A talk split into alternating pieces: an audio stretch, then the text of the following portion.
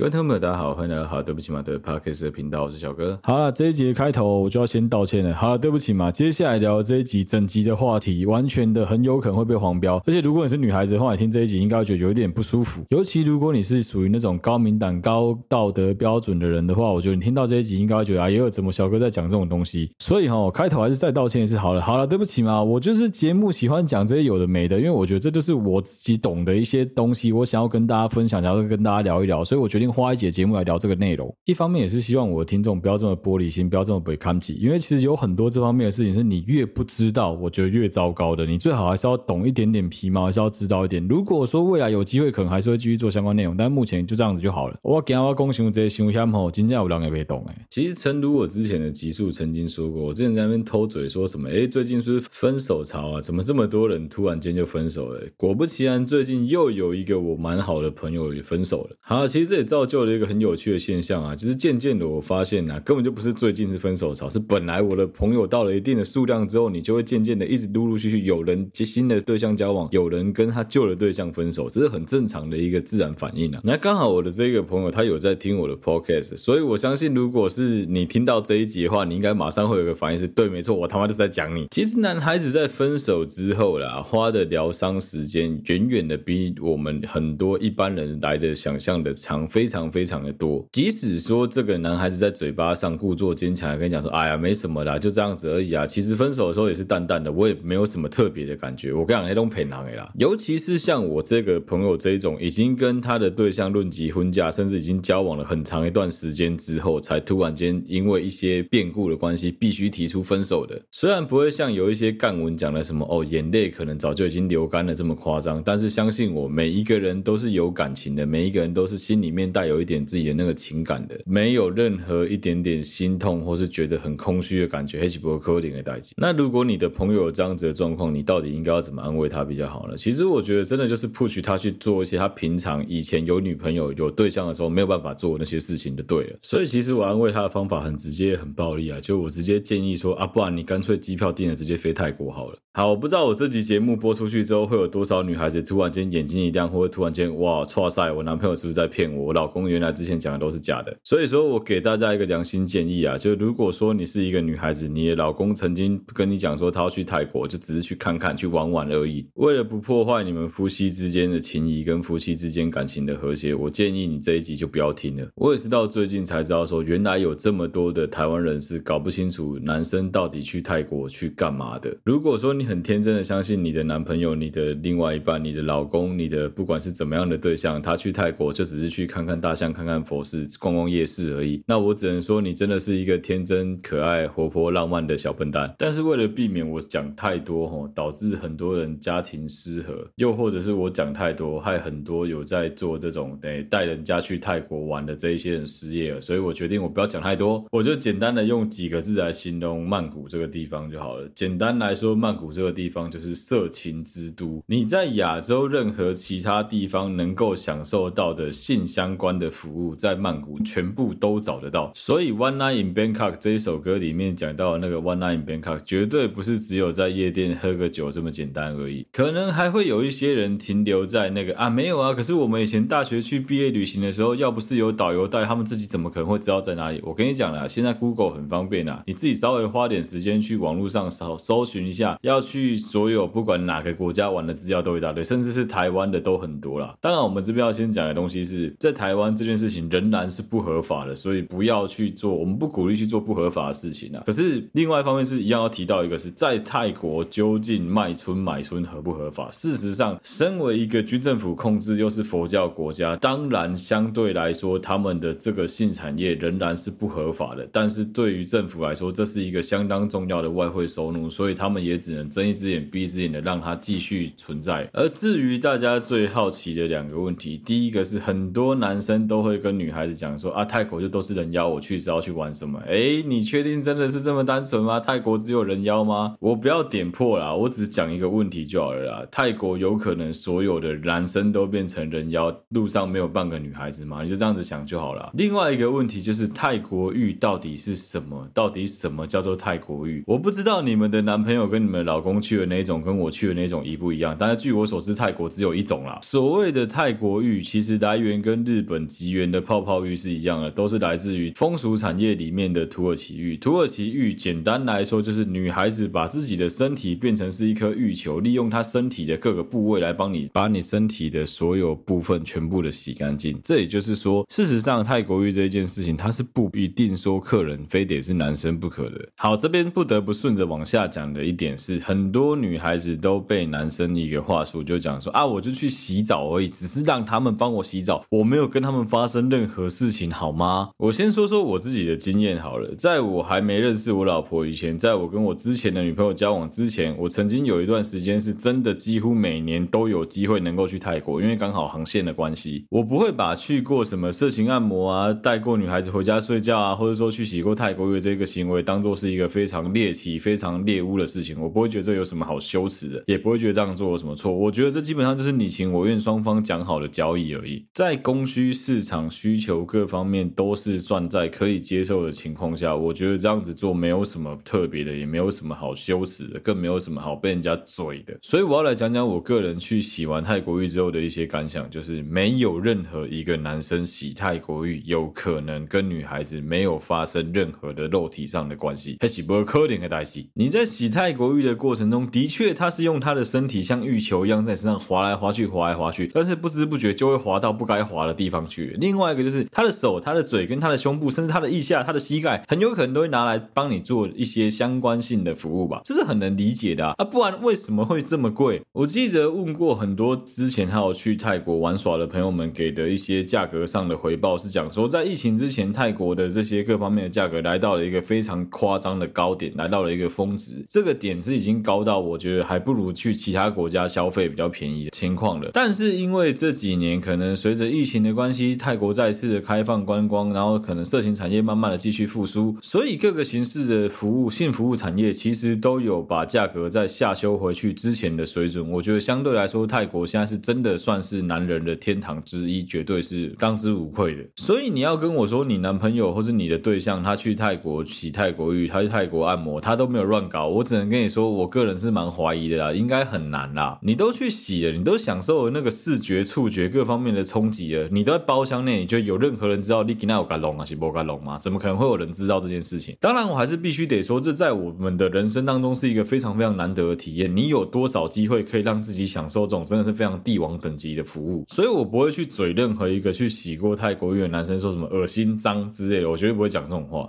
那当然，你要怎么跟你的另外一半解释到他们能够接受，那可能就是你们之间的问题了。不过我还是认为说，女孩子真的有时候要放宽心啊。如果她是发生在跟你交往以前的那些事情，就昨日种种，昨日死嘛。我觉得这真的没有什么好去道德洁癖的了。今天这一集也没有要去探究说，究竟是一个男的约过一百次炮比较脏，还是他花过一百次妓女比较脏。我觉得这个真的是很难去做比较。女孩子就是有些人就是有这道理，其实男生也有啊，就是有处女洁癖的问题嘛。我个人都觉得说，这种事情是你们双方讲好就好。如果说他不想让你知道，他选择把过去埋葬起来，那也是为了保护你们的这段感情。我觉得过去的事情就让它过去吧，不要一直去执着去抓对方，说什么啊，你以前做过这些事情，你真的很脏之类的。啊，你靠别人家脏，你还不是跟人家交往了三四年或三四个月，甚至是妈至少交往了三四天，你也可能已经跟他发生过关系，才觉得他脏。那现在讲你也很脏吗？不能这样子讲嘛。好，回过头来讲泰国浴啊，我只能说我是绝对不相信有任何男生去洗泰国浴，但他没有跟那个里面。帮他服务的服务小姐发生关系，这真的不可能的事情，真的就是不可能不可能 impossible。你想一个最简单的道理就好了，食色性也。这个世界上自古以来，没有人是会拒绝这种干，就是诱惑在你眼前，然后你居然会讲哦，我不要，我不要，这太难了啦！你又不是星云大师，更何况是你钱都开了啊，你要跟他讲啊，我都不会算，我都是跟他在家看的好啊，不要紧不要紧，他有可能干你是白痴呢。的确，从很多层面上来讨论的话，会有蛮多。的女孩子都来抱怨说什么哦，我没办法接受我男朋友嫖过妓，我没办法接受我男朋友洗过泰国浴这些事情。但你从另外一个角度来思考，他是花钱来买这个服务，应该比起他有其他道德上的瑕疵，比如说他曾经劈腿过，他曾经约炮过有夫之妇，或者是说他有瞒着你去跟其他女孩子偷偷的发生过性行为，甚至是交心过来的好吧？如果说台湾能够好好的规划出一个比较适合有的性专区。的话，我觉得绝对是加分绝对是利多，绝对是好事啊！我跟你讲，那个地方绝对是市场发展非常蓬勃的区域啊。台湾人在那边讲，在那边假道学，讲说什么啊？台湾不需要这种东西啊之类的，干那是表示你完全没有看到躲在长安东、躲在林森、躲在那些巷弄里面公寓套房的个工。还有就是你晚上只要有时间经过台北、台中、高雄都一样啊，你经过那些养生馆、按摩馆，你是瞎了吗？走进走出的那些小姐，你没看到每个打扮的有多婀娜多姿？你告诉我说他们不是在做 OA，怎么可能？就如果说这件事情是能够建立一个合法、安全而且健康的机制的话，对于双方都是有保障的。为什么去泰国你可以很放心的？我可以很放心的跟我的朋友们讲说，你们就好好的去玩。有个很简单的理由就是，基本上只要是在店家里面的所有的这些服务的女孩子们，她们都必须定时的去做健康检查，而且店家对于他们对男生的服务项目其实有蛮严格的要求。举个最那例子好，就是他们是完全没办法接受你不戴保险套这件事情。我不要去出卖太多我自己周围的朋友，我就讲几个我曾经听过的例子就好了。其实有蛮多的男生在发生性行为的时候是不会戴保险套的，不管是花钱的或是不花钱。那他们的理由跟借口其实也是千奇百怪，我们就不要去推敲说什么为什么他会这样子想，为什么他会这样子做，因为每个人的想法真的都不一样。但你就想一个问题就好，今天纯粹站在一个保护自己身体健康跟保护你的另外一半的立场，你如果去发生的跟你另外一半以外的其他对象发生性行为，你不戴保险套的话，那最后出的事情到底谁应该负责？回过头来的另外一个问题就是，你知道你很怕自己得到性病，那你觉得那些服务员小姐会不怕自己得到性病吗？哎，你得到性病只是可能被其他人白眼，或是被你的另外一半干掉一顿，甚至是分手而已。他如果得到性病，他可能是一个月、两个月的时间没办法做生意，他会断粮。哎，你就想象今天这就是他唯一能够谋生的技能，或这是唯一一个能够让他赚到足够生活费的技能。结果因为你在那边给小孩传染性病给他，那不是他很倒霉吗？啊，其实这一集的开头是想要聊一聊，说我觉得男孩子吼在经历了一段感情的空窗期这一段时间，你在疗伤的时候，我是真的蛮建议大家可以花一点时间去找一个新的对象来让自己好好的放松一下。那、啊、当然说找新对象哪有那么容易，而且很多人就是刚经历过一段感情，他就是不想要再负，暂时不想要再负任何的责任，也不想要再花时间去经营一段新的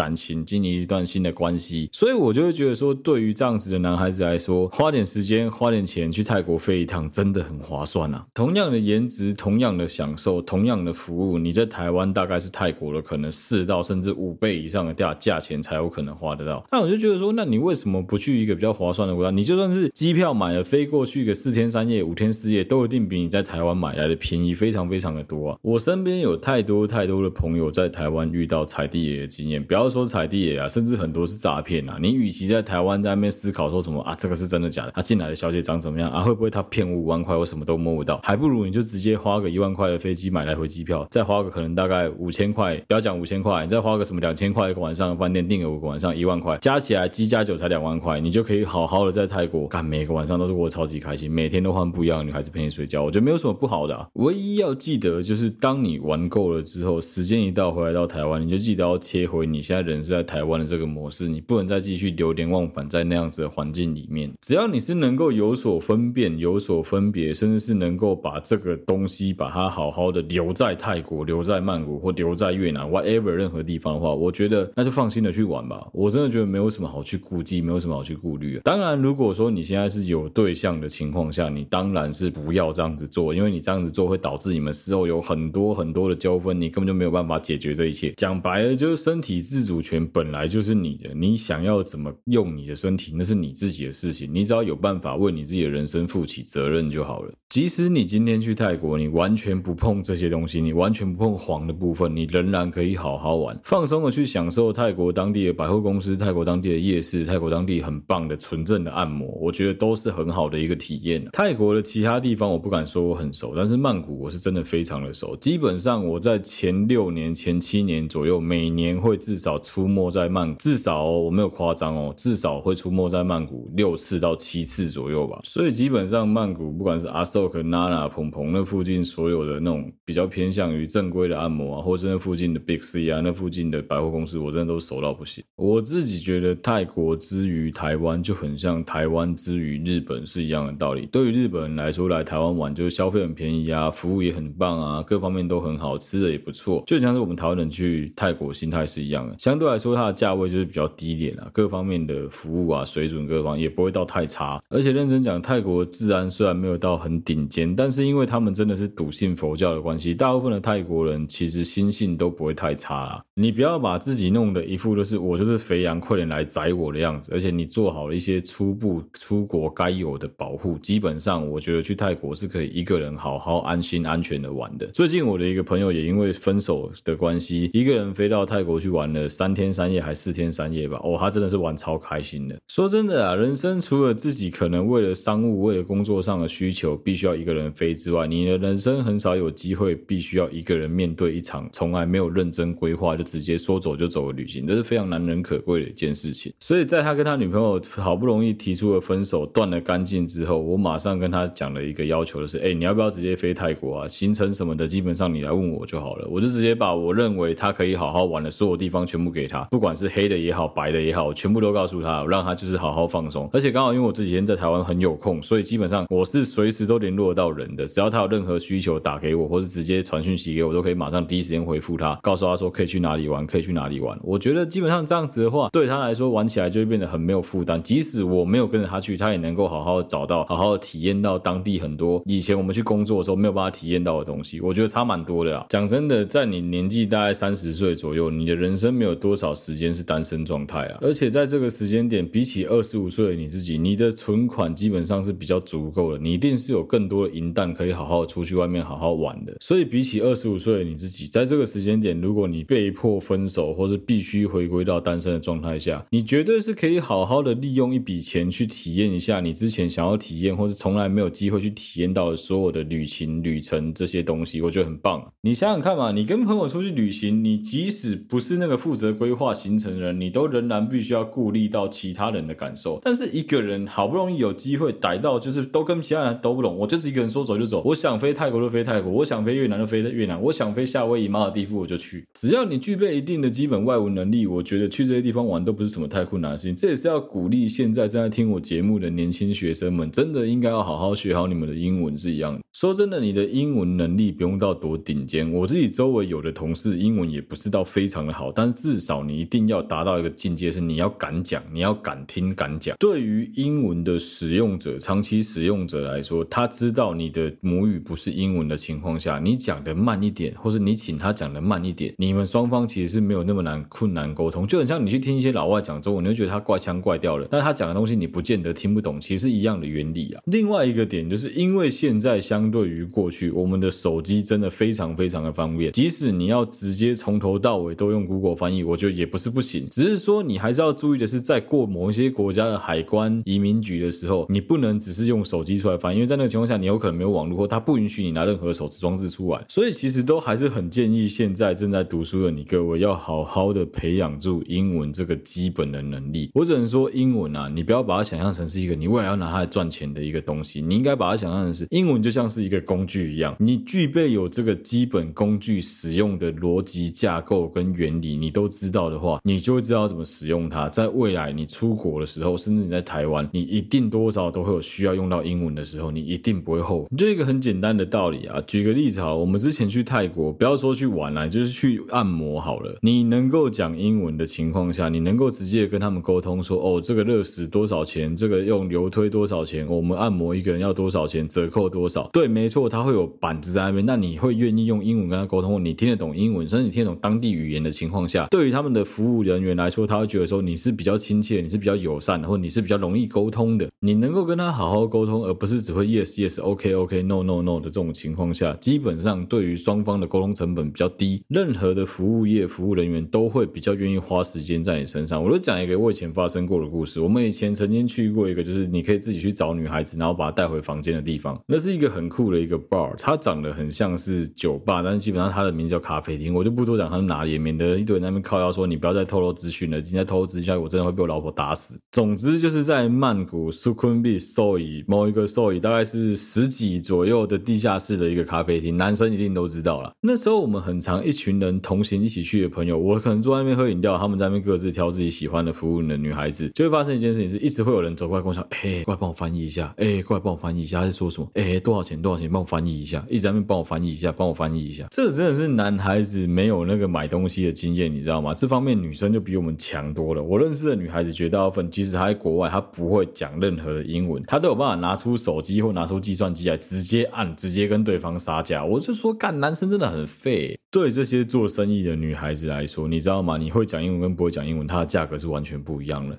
以我当例子，我去问价格，可能如果说我问的话，假设可能是一百块好了，他们问可能就要两百块，直接 double。为什么？因为对这女孩子来说，这个男生他完全不会讲我的语言，也不会讲英文，我跟他沟通成本真的太高了。那既然他搞不清楚状况，他就是个外国人，他是搞不清楚状况的人，我自然可以把价格拉高，反正他也最后一定是 OK OK Yes Yes 啊。也是因为这些 OK OK Yes Yes 哥的关系，所以其实泰国有一阵子各方面这种性服务产业的价格都被拉得莫名其妙的超级高，因为对对于不管是日本也好，韩国也好，台湾也好的这一些男生们来说，当地的小姐的服务基本上价格都还是比在日本、韩国、台湾的这些本地的小姐来的便宜，非常非常的多。所以对他们来说，即使价格已经接近翻了快一点七五倍，甚至到两倍，他们都还是觉得是可以花的。我就曾经有碰过有女孩子，就是我们在帮忙搭讪说，哎，你愿意花多少钱的时候，那个女孩子可能会跟我朋友讲了一个价钱之后，再转头过来用英文小小声的跟我讲，如果是你的话，我可以算你半价。我想为什么？基本本上对他们来说。能不能沟通，真的差非常非常的多啦。你从头到尾什么都听不懂，可能就只听得懂一句 “OK finish out”，那你不觉得很浪费吗？那到底在里面坐在那边半个小时、一个小时、四十分钟，到底在做什么？就是什么都不会，然后你也不会讲，你只会讲说：“呃、What's your name？” 哦、oh,，My name is what what what。然后哦、oh,，Your name。然后之后你还是会忘记他的名字啊。所以讲了半天，最后他讲说 “Go into shower first”，或者他跟你讲说 “Turn over”，他跟你讲说 “Lay down”，你什么都听不懂，你就只会最后结束了之后听他讲了一个 “OK finish out”，就这样子而已。那到底在冲啥小？好，我继续讲疗伤啦。我觉得疗。伤真的有很多的方法，对于男孩子来说，最快速的方法就是转移你的注意力。虽然我知道会有很多女生说：“小哥，你不要再给这种烂 idea。”但是我只能说，你如果是个男的，你一定会懂我在说什么。这有点像是让你的心灵、让你的身体、让你的 mind、你的 mouse、你的一切、你的 brain、你的所有东西，全部去做一个重新的整理跟清洁。有些女生可能会讲：“那怎么叫清洁？那个这么脏？”我跟你讲，对于男生来说，他可能从来没有去体验过这样子的服务，他就觉得说：“哦，原来是可以。”到这个程度了，而且你要想一个原理，如果他从来都没有去碰过任何这一类的东西，黄赌毒都好，他从来都没有碰过的话，他什么都不知道。一旦他真的碰上了，那我跟你讲，那个上瘾的程度一定超级无敌大。可是如果说他曾经去过这些地方，他也真心的觉得这些地方啊就这样子而已，那我跟你讲，那很棒啊，那就是之后他玩过了，所以他懂规矩，他也知道说不应该这样子，或者什么时候可以，什么时候不行。有去过懂一点的人，绝对比起那些从来都没有去过，一知半解都用嘴巴。在那边随便讲，都讲说什么哦，我去过那地方很爽，那地方不好玩，或者那地方都人妖，讲这种干话的人来的强多了。当然，我今天不是鼓励你各位傻瓜男生们直接跟你的女朋友承认说，哦，我其实有去过泰国浴啊，哦，我其实有去过什么个宫啊，我有去过色情按摩，没有，没有让你承认这些事情。你要不要跟你的另外一半坦白这些事情，或是你能不能跟你另外一半讲这些事情，这是你们两个之间彼此的功课，我没办法帮你做决定。我也不希望女孩子们你们预设立场，觉得说什么啊，那如果小哥这样子讲的话，那台湾应该百分之九十九的男生应该都有去过啊。我跟你讲也不一定，我就真的有认识有朋友跟我们去泰国这么多次，他每每次都是送我们。到泰国浴或是色情按摩的门口之后，自己转身就潇洒的去帮他老婆买东西了。真的，我每次看他潇洒离开的背影，都觉得干他比地藏王还屌。他全身散发着圣光，你知道吗？这就是每一个人喜欢、每一个人爱玩的东西不一样，就很像。举我当例子好了，在我结了婚之后，我有没有过这样的诱惑的机会？也是有啊。举比个例子好了，我这一次休假的过程当中就有机会。如果你想干嘛，一定可以干嘛。但我有没有干嘛？我也没怎样。我基本上都在花时间陪我老婆，是不是别？人做了什么，你就一定要跟着做，你才是合群的，你才是和谐的。我觉得这真的是不一定啊。我不会去凑那些哦，因为你就是什么啊，我就是因为工作关系非去不可啊，讲这种话的，我不会凑这些。因为我觉得很多人真的是不得已，他不去不行。我就问个问题嘛，你今天不陪老板去酒店，你不陪老板去应酬，你就没办法升职，你的薪水就是永远一个月三万八。但是你如果陪他去，你之后有可能涨到五万八、六万八，你去不去？可能会有人讲说，哦，哪有这样子的工作，哪有这样子的老板？那你不会换工作？对啊，好啊，你也讲得很轻松，那不然你你付薪水给他嘛。我以前去泰国玩耍的时候，我很喜欢去跟那些女孩子们问了一大堆问题。其实我有蛮多很好玩的故事可以跟大家分享。我记得那时候有一个女孩子跟我讲，因为我那时候很喜欢坐在那间咖啡厅里面，然后什么小姐都不叫，我就坐在里面喝饮料，我跟大家聊天这样子。对那个时候的我来说，有很大的一个气氛，是我只是在享受那个就周围都是女孩子，然后就围绕着跟大家都还蛮好的，跟大家都蛮熟的那个感觉而已。曾经就有一个女孩子告诉过我一个这样子的故故事，我只能说，呃，你各位女生可以把这个故事当做是，说不定是你们男朋友啦。我就问他们说，他们有没有遇过什么提出很无理或是很奇怪要求的客人？有啊，当然有啊。譬如说，举个举个最简单的，什么要用道具的啦，要穿制服的啦，或者说什么希望能够多个对象一起搞的啦，多人运动的啦，还有什么哦，我老婆在，然后我想要就是跟你秀恩给他看，有这种人也是有啊。当然，我现在听到最特别、最特别的一个故事是，我真的觉得，如果说你的男朋友、你的另外一半曾经去过这种地方，你对他非常的没办法信任的话，你可以想想看，说不定你的男朋友是这样子的人，也不一定。有一个长得还不错的一个女孩子给我的一个故事，她说以前她在做这种工作的时候，她曾经碰过一个男孩子，那个男生是跟着他的一大群上司同事一起进到他们那间店里面去，他们那些上司就讲说什么啊，他是第一次来啊，要他先挑，他挑完了之后呢，就把这个我认识的这个女孩子带走了，带出去回到饭店。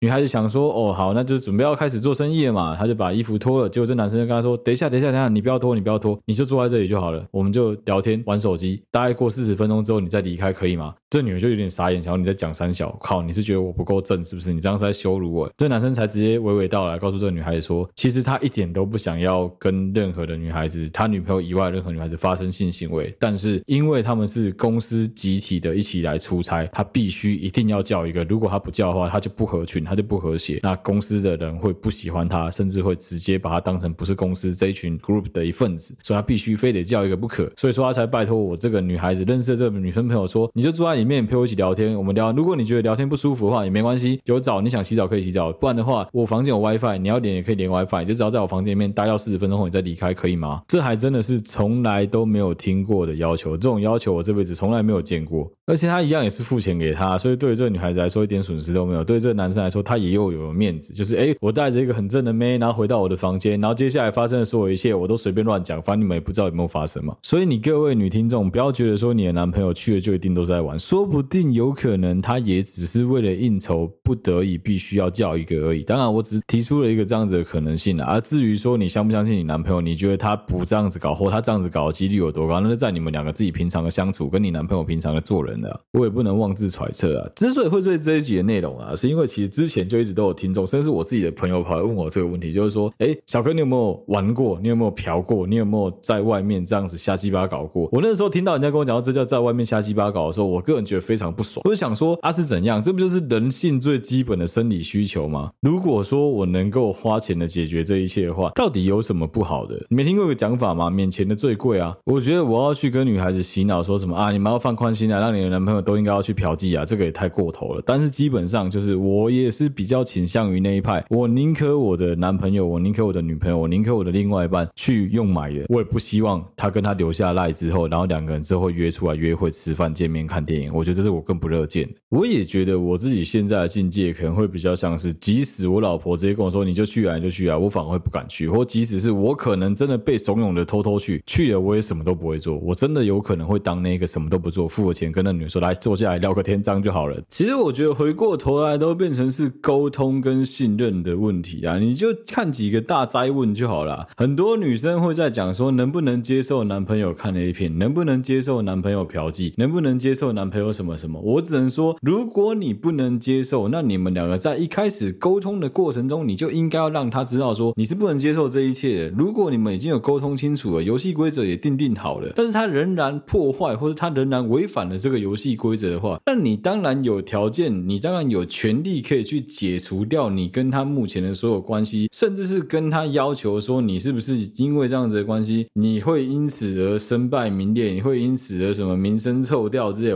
，whatever 这些东西，我觉得都是能够提出来讨论的啊。但是如果说今天的情况是你们两个有沟通清楚了，他也跟你讲明白了，那你觉得他能不能去这样子做？我觉得那就是你自己觉得行不行，不关任何其他人的事情，也不足为任何外人去嘴去讲，我觉得都不是重点，重点是你们两个一定要沟通清楚。以前我很喜欢去。凑那些大灾问，在那边讲说什么？呃，我没办法接受我男朋友看 A 片，我就想说，哇靠，那你他妈你男朋友在外面嫖的鸡巴乱的，你自己都不知道啊。我很不喜欢人家去 judge 说去评断说什么哦，今天这个人做的这件事情，他就一定是怎么样的人？难道刺青的就一定是坏人吗？难道抽烟的就一定是流氓吗？你知道吗？不烟不喝酒，不抽烟不嚼槟榔，然后不吸毒不嫖妓，也是有变态，是有神经病的。说不定郑杰这些事都不做，干他不照样杀人吗？我反而觉得人啊，就跟弹簧跟橡皮筋一样，你去过度的把它绷紧，过度的把它拴到一个程度，最后它要么就是能够我背得很紧，但是它一定会老化，老化之后就怎样，直接松掉，直接断掉，甚至是会弹回来割到你自己嘛？你觉得有必要吗？当然，今天的前提是你们双方已经把游戏规则订定清楚了，而不是说他故意去违反游戏规则，去挑战你们两个人的关系，去破坏双方关系的和谐。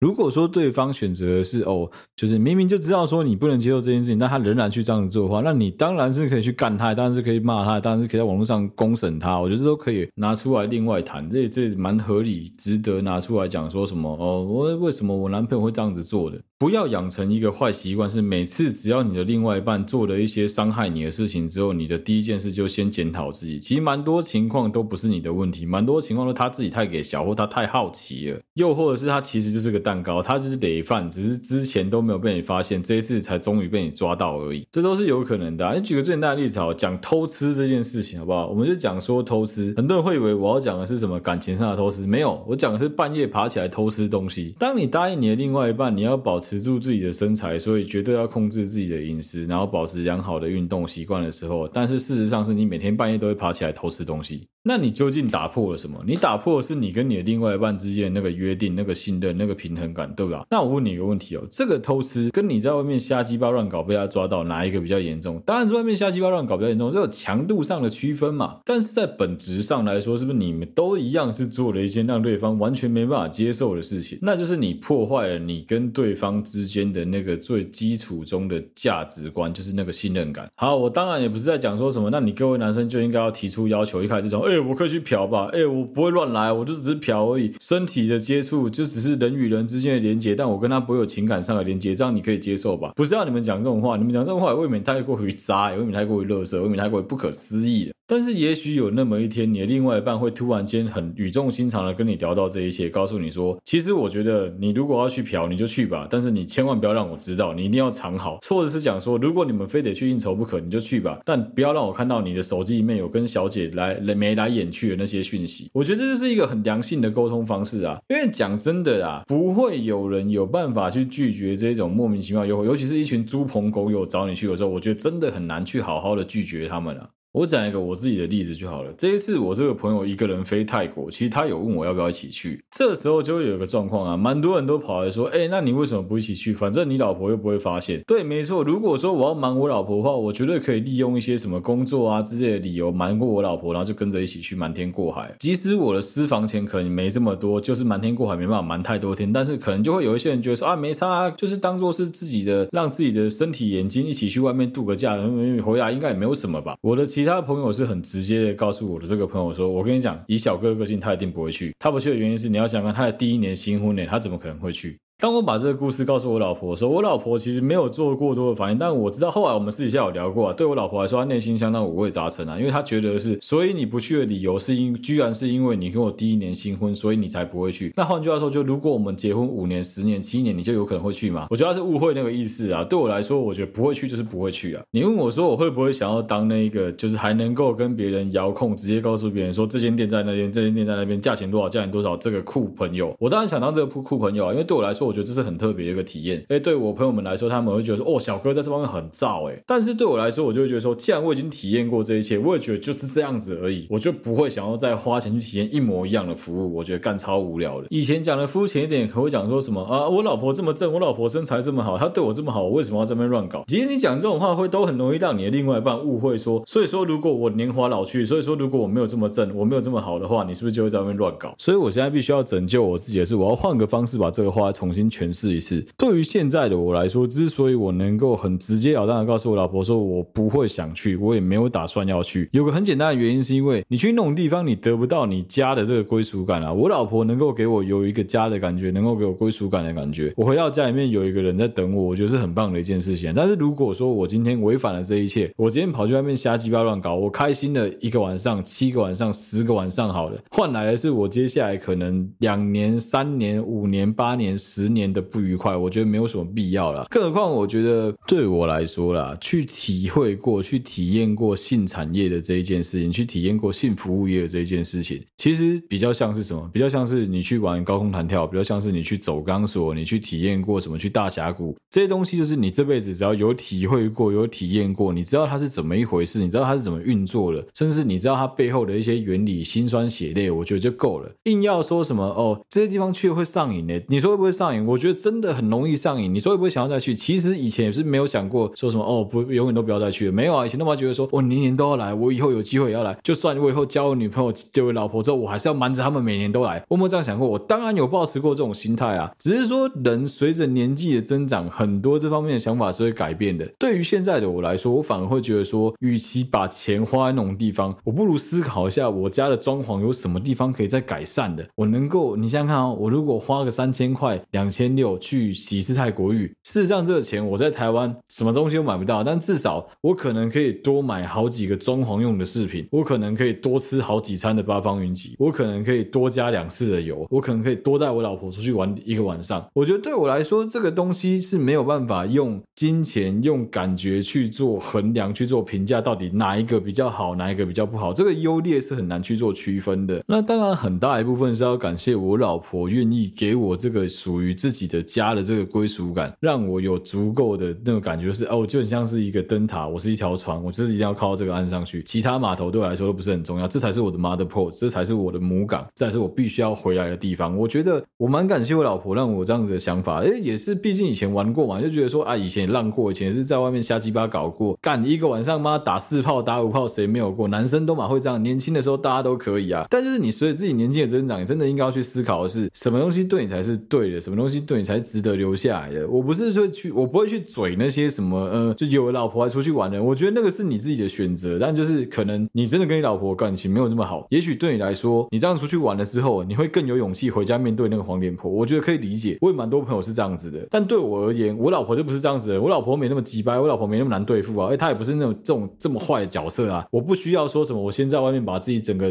head 都 cleaning 了之后，我再回家去面对她。我没有这个需求，所以对我来说，我就觉得这个对我来说是软虚，这不是刚需。但我确实有蛮多的同事，蛮多的朋友，因为长时间不在家的关系，他们其实跟家里面的关系是相当的不好的。对于他来说，他要回家之前，他就必须要经历过这个仪式，他必须要让自己搞得好像，哎，我把一切该玩的、想玩的全部都玩过之后，我再回家去面对家里面的柴米油盐酱醋茶。我觉得如果是这样子的话，那我也能够理解。当然，对于他们的家人来说，他们能不能够接受，能不能够谅解，能不能够理解，那是他们自己的回家功课。那我没有办法帮你做任何的评断。我知道这时候就会有一些很无聊的人开始无限上纲啊，他就会讲说，哦，所以你的意思是说，如果未来有一天你老婆跟你处得不愉快了，如果有一天她年华老去了，如果有一天你变得更有钱了，你有一些你的零用钱了，你是不是就有可能会在外面乱搞？我跟你讲，我不能跟你说未来会或是不会，我也不能跟你讲的这么斩钉截铁，说我没有，我就是不会，我以后他妈鸡鸡剁掉，我没有那个勇气，我也没有那么怂，我不可能跟你讲这种话。但对我来说，我觉得比较重要的是，那个归属感是外面不可能给你的，就像是为什么有些男生会想要去问好啊那个爹爹妈是一样意思啊，他每天都往那个爹爹妈跑，是因为他在那边能够找到属于他在家里没有的那个温暖、那个认同感。有可能他就狗心结了，他就一个人而已，他每天在家都无聊要死啊，他当然愿意花时间花钱，每天从基隆坐火车到万华去，即使冒着确诊的生命危险，他也要去爹爹妈喝杯茶。对他来说，那就是他的家，他的所在，他的归属啊。对我来说，我的归属不在这里。对有些人来说，他的归属可能就是跟着朋友一起出去 hang out，跟着朋友一起出去玩耍，他就是喜欢享受那个氛围。的确，他现在在家里有个人在等他，但对他而言，家里是家里，外面是外面，归属是两个分开的。可是对我来说，我就会觉得说没有啦。对我而言，家里还是比较重要的。也就是说，其实谁重谁轻，角色的改变完全都是看你自己的心境，看你自己的想法，是没有任何人能够去撼动你的。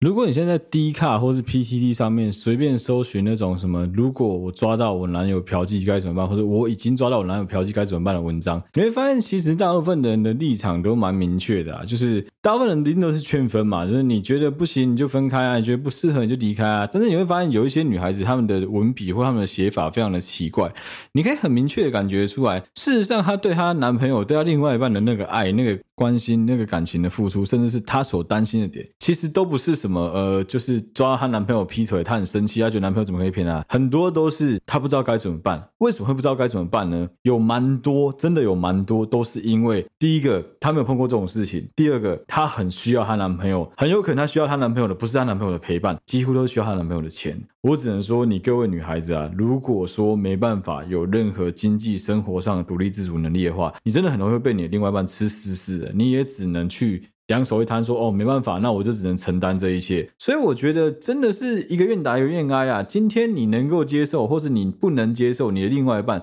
在外面做任何的事情，条件都是你们双方有没有沟通好。我觉得沟通的这个基础非常非常的重要啊。只要你能够花时间跟你的另外一半好好的沟通，讲清楚。告诉他说，你能够接受的是什么，你不能够接受的什么，或你能给他的是什么，你不能给他的是什么。最后他觉得说你 OK，你不 OK，选择分开，那就是他们跟你之间两个人有没有讲好的问题啊。举个例子好了，有一些人会因为宗教的关系，他是不能婚前性行为，他是不接受婚前性行为，因为这样子的关系导致说他的另外一半最后可能就是熊喵啊，然后在外面乱搞。你觉得这个到底要怪谁？你觉得这个要怪他另外一半吗？还是怪他？都不行啊！你怎么会怪他另外一半？你怎么会怪他？你怪他好像怪怪的吧？干他。这是宗教的问题啊！你怪他另外一半，对啊，你可以讲说他另外一半，你就是他妈的臭渣男，你怎么在外面瞎鸡巴搞？明明对方对你这么好，可是对于男生来说，那那年纪的男生就是个冲动的鳗鱼，他有洞不钻，他有洞不能钻，他怎么可能受得了？他当然会想办法在外面瞎鸡巴搞，而最好是不要被你抓到，被你抓到更好，我就可以跟你摊牌，说不定还有机会，哎，我就可以光明正大在外面瞎鸡巴搞。所以我才说，其实沟通真的很重要。还有就是你要让对方对你产生一个信任感跟归属感，我觉得也是两个人在感情当中。非常重要一个营运很重要的一块。当然，回到我们今天这一集的开头，我觉得如果说今天你是单身的情况下，你没有任何的负担，你没有另外一半，你没有家庭的背负，你没有任何这些后面 background 的这些 pressure 这些压力，我个人认为你是绝对可以去的，你没有什么理由不能去。但是如果发生在那边的事情，就请你留在那里，不要把它带回来，因为你带回来很有可能你要背负的东西太沉重了，你可能会让你的未来的另外一半、你的家人、你的其他朋友们不见得能够去接受这些事情，有些人喜欢把自己搞成一只小瓢虫，搞成一个小瓢王，搞成一个夜王，搞成就是希望大家都知道，恨不得大家都知道说他在这方面很屌。我个人是属于比较低调的那种，我可以在我的男生朋友面前吹嘘这些事情，但是我在我的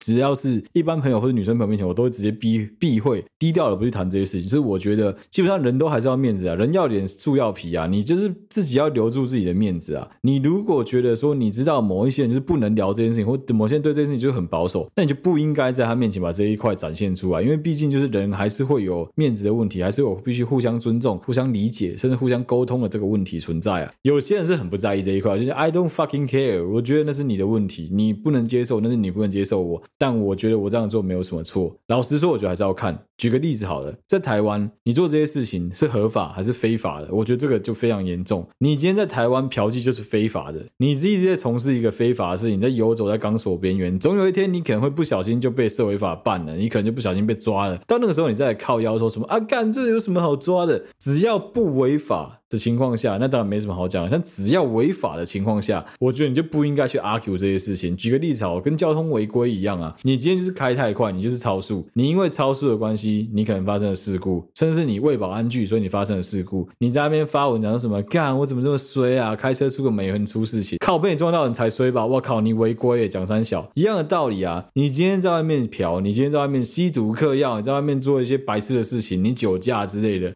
你要去承担那个后果。如果你有办法承担那个后果，你能够忍受那个后果带给你的那一切，那我觉得 OK。可是如果你承受不起，那请你不要赌这个博，因为通常赌博博弈的结果都不会有好下场。你去做这个莫名其妙的投机，最后倒霉的还是你自己，甚至有可能你必须牵连你周围的人、你的家人、你的朋友、你的另外一半、你的老婆、你的小孩们，他必须跟着你一起陪葬。如果这样子的话，那个成本未免也太高了。所以我觉得你在做任何事情之前都必须要想清楚。我以前听过一个很好玩的故事，是老一辈的船员曾经发生过的事情。以前我曾经跟一个老前辈一起工作过，他很酷的地方是他老婆允许他去嫖妓，但他老婆把他所有的钱全部都绑得死死的，通通都到必须上缴，甚至他花多少钱买烟、买酒、买饮料，全部都必须跟他老婆说。也因为这样子的关系，所以其他零用钱超级无敌少，他要买烟、买酒、买饮料，还必须要去嫖妓，基本上一定不够。所以说。他必须要存一年的钱才有办法嫖一次妓，他甚至还会跟妓女杀价，你就知道这个人做的有多么 gay，就是我们男生讲的，就真的很没人格啊。也因为这样子的关系，所以我觉得就是你要看个方式，看你跟你老婆怎么沟通啦。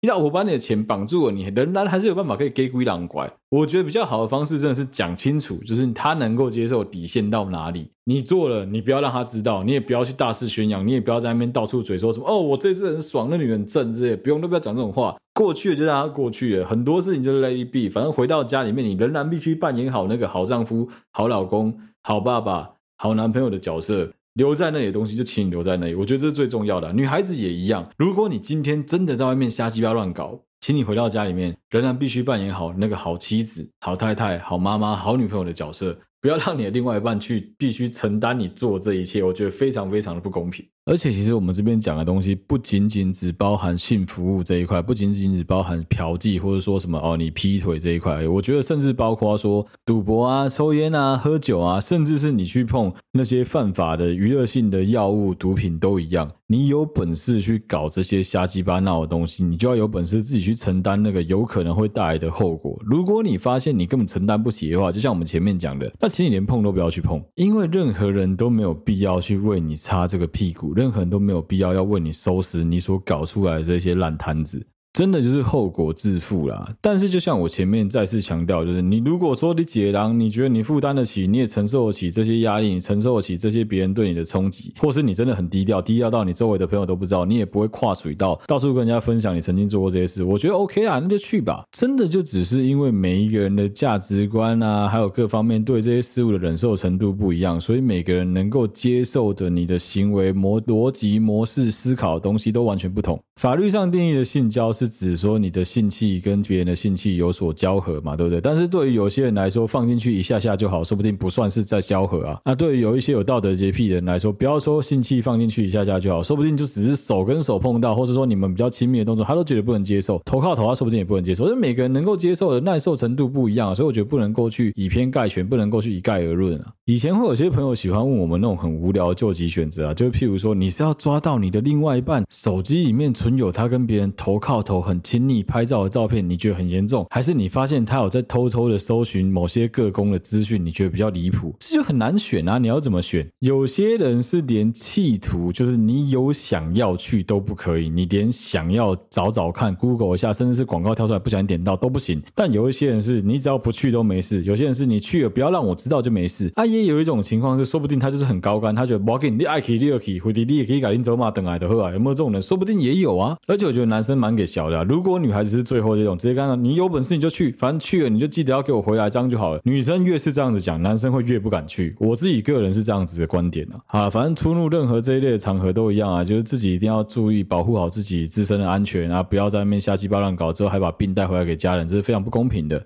好，今天这一集的内容就到这边，希望大家会喜欢，谢谢大家收听好的全的 Podcast 频道，我是小哥。如果你喜欢我们的节目内容的话，欢迎到我们的 Facebook 粉丝专业或是 Instagram 的粉丝团上面去按赞、追踪、留言，有任何意见就上面发布。不论你使用的是任何一个 podcast 的平台，都欢迎你帮我们五星按赞、留言、追踪，并分享给你周围所有的朋友。你的按赞就是我继续创作最大的动力。不要说我不喜欢赞，没有人不喜欢虚荣的觉得给你的鼓励。对我来说，你留言给我，我一定都会看，而且那是我跟大家互动一个最好的时间点。其实很多东西我都没有回复，但其实我都有看。好，另外就是好了，对不起嘛，跟睡啦，我一样在同步的征出文字稿。你有任何的感情、工作、任何的消息、任何你的想法，想要跟我们分享，或者想要请我在节目上面聊一聊，甚至是你有一个好的主题，希望我能聊的，都欢迎你投稿给我们。如果说我看了之后，我觉得可以做，我就会想要做做看。税啦也要同步的征稿哦。就如果你有任何文史哲法商或者是物理化学数学生物生科地科所有相关的笔记，你想要留给我，让我在节目上帮你念出来，都欢迎你投稿给我们。或者是你有某一些东西，像之前有听众希望我能够念，好像是什么法条之类的吧。就你如果有相关的网站留给我，有兴趣我就会念。所以还是希望大家能够踊跃的私讯到我们的小盒子哦。基本上我都现在有时间我会花时间看啦，没时间我就会请向他们帮我稍微压解这样子。好了，今天这一节内容就到这边，谢谢大家收听好这边小 Podcast 频道，我想小哥，我们下次再见啦，大家拜拜。